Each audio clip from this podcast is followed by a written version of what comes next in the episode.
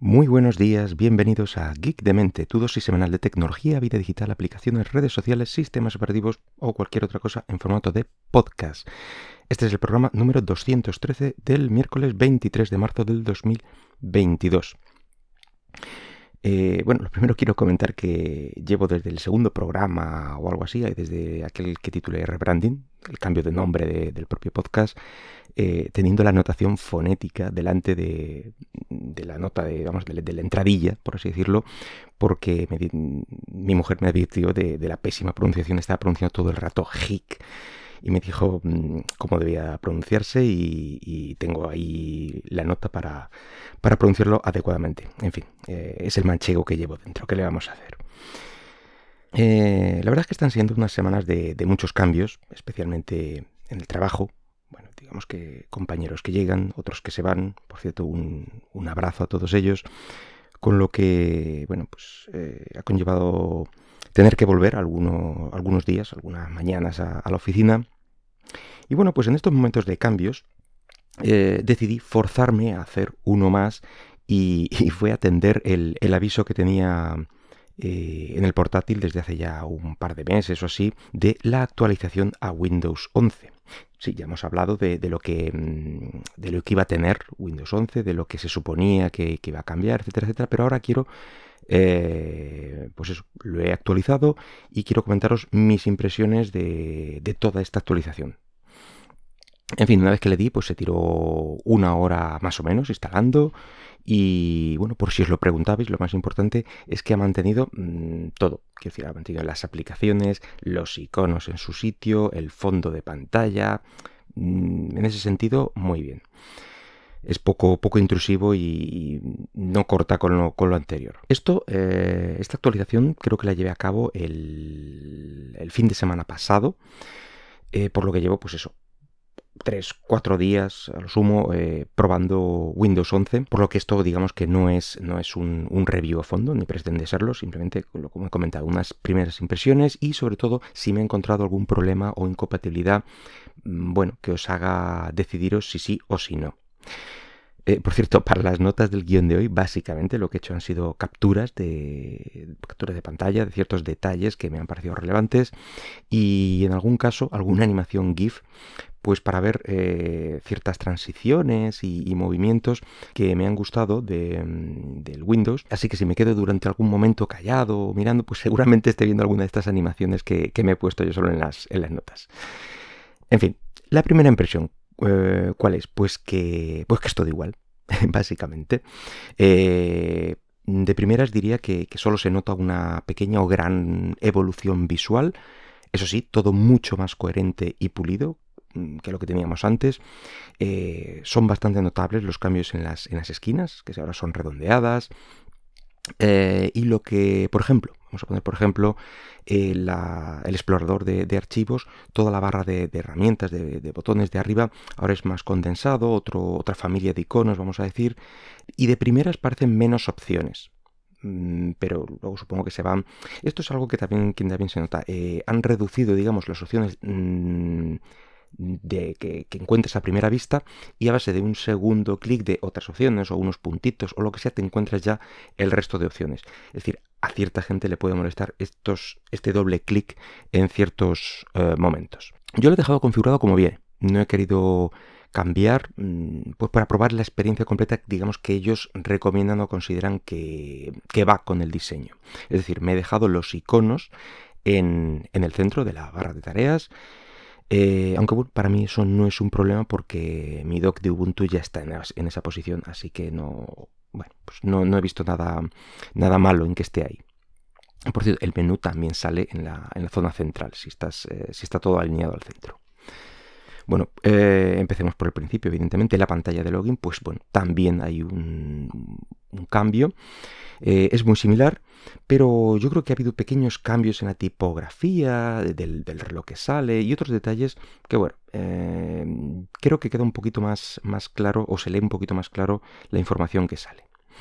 Como digo, está todo más, más pulido visualmente y el cambio más evidente era el de la barra y sobre todo el del menú que como digo, si lo tienes alineado los iconos de la barra en el centro, bueno, pues el menú sale desde el centro de abajo arriba.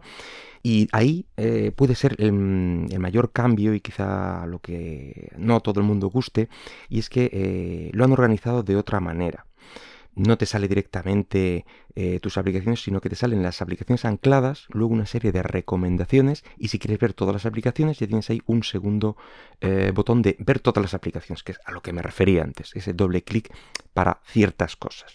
Bueno, pues eh, ya digo, a mí no me preocupa porque las más usadas o las tengo en la barra de menú, en la barra de tareas, o las tengo ancladas precisamente al menú, para eso está. Y las más... Las más extrañas no me supone ningún trauma eh, buscarlas, darle al botón de todas las tareas porque es el mínimo de las veces. Eh, y si no le he anclado, no me he acordado, lo que sea, eh, básicamente con darle al menú y escribir, que es lo que yo suelo utilizar, es decir, para arrancar la mayoría de las aplicaciones, le doy al botón de Windows, escribo el nombre, aunque no sea completo, pero cómo empieza la aplicación, y, y al darle al intro pues directamente arranca la aplicación, o sea que para mí es mucho más útil así. Hay un detalle que es, es una tontería pero que, a mí me ha gustado eh, y es que llevo muchos años usando escritorios virtuales y bueno pues me sirven para hacer un cambio rápido entre todo un conjunto de aplicaciones para los monitores que tenga conectados en ese momento y bueno, han hecho una, eh, una, pequeña animación en los iconos de la barra de tareas con sus rebotes. Es decir, vas cambiando y en una de las pantallas tienes 6 mm, iconos y en la otra tienes 10 por las aplicaciones abiertas, etcétera, etcétera, pues eh, se esconden hacia abajo o salen hacia arriba con un ligero rebote. Queda, queda muy chulo. Bueno, igual que esta, han, han, puesto otro tipo de pequeñas animaciones sutiles, pero todas en este, en este mismo sentido, con sus rebotes, sus... quedan muy monas. Como decía en el menú, eh, lo de las dobles opciones, pues sí, a mí no me pasa, pero sí que he encontrado eh, eh, algún caso de algún compañero que se ha quejado al respecto de, sobre todo con el menú contextual. Del, del, botón derecho, cuando está en el explorador, por ejemplo, él utilizaba ciertas opciones que ahora tenía que darle a ver todas las opciones o lo que sea, y ahí Em, y ahí estaba la opción que buscaba, pero ese doble clic a él le, lastraba, por así decirlo. Mm, no sé, ya digo, llevo pocos días de momento y no he tenido ese problema. Porque, a lo mejor también porque soy un usuario de teclado principalmente.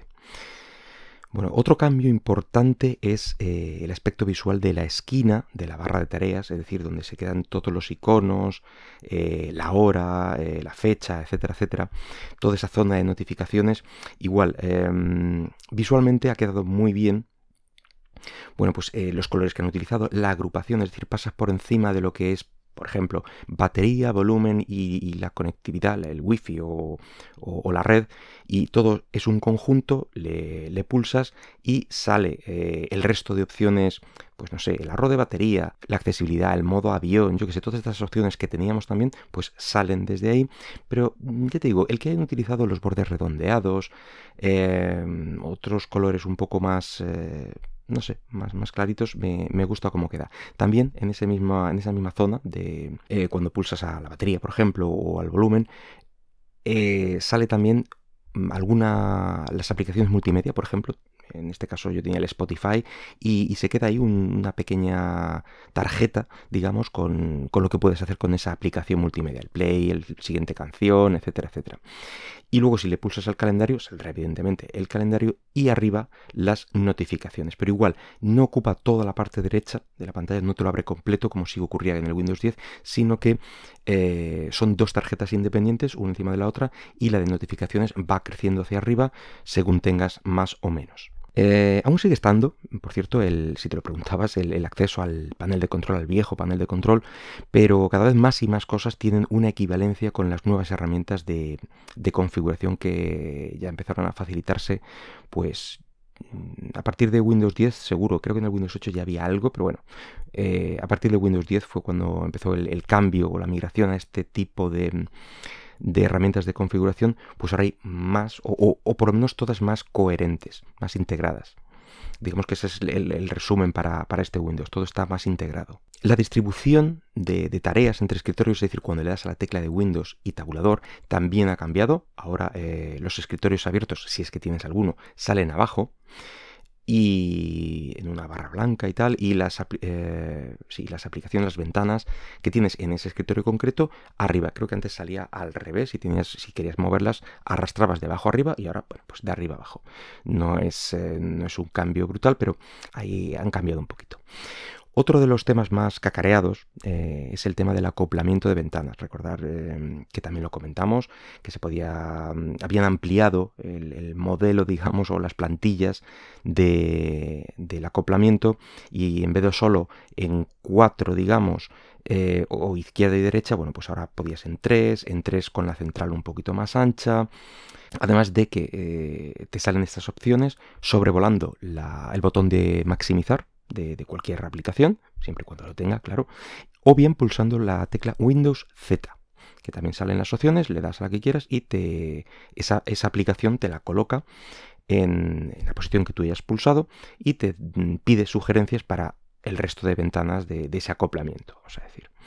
Y bueno, eh, un tema que me ha parecido muy importante y que antes, por lo menos a mí, yo juraría que no me pasaba. Eh, y es la recuperación de, de, la posición de las ventanas cuando vuelvo a conectar el dock. Que parece una tontería, pero en la oficina que estás, bueno, eh, estás con el dock conectado con otras eh, dos, eh, otros dos monitores y bueno, pues te levantas, te levantas varias veces durante la jornada llevándote el equipo a alguna sala o algún despacho o lo que sea, haces lo que tengas que hacer y luego vuelves a tu puesto, enchufas de nuevo el dock y mágicamente vuelves a recuperar todas las ventanas tal y como estaba. Eso para mí es un plus y yo mm, juraría que no lo había visto con, con el Windows 10. si si ocurría esto, si volvía a enchufar, todo se quedaba en la pantalla del, portátil que era la que había quedado evidentemente, y tenía que volver a repartir, bueno, pues estaba aquí, estaba aquí, estaba aquí. El que haya recuperado eso, pues a mí, a mí me parece realmente interesante.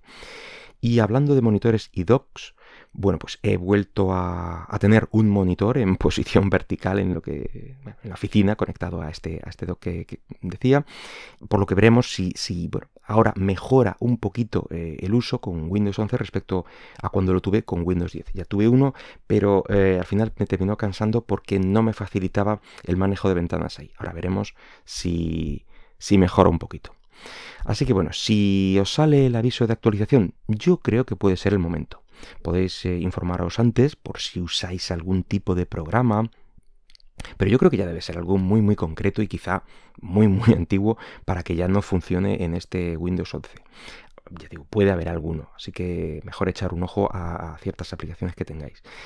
Eh, para mí es una versión mucho más madura y homogénea que, que lo que era Windows 10 y en general diría que para mí es mejor, aunque entiendo que no a todo el mundo le gusten los cambios o, que les mm, muevan ciertas cosas en, su vida o en su trabajo, entonces bueno, eh, hay que reconocer que yo también era de los pocos a los que le gustaba la, la interfaz del Windows 8, así que tampoco me tenéis que hacer demasiado caso.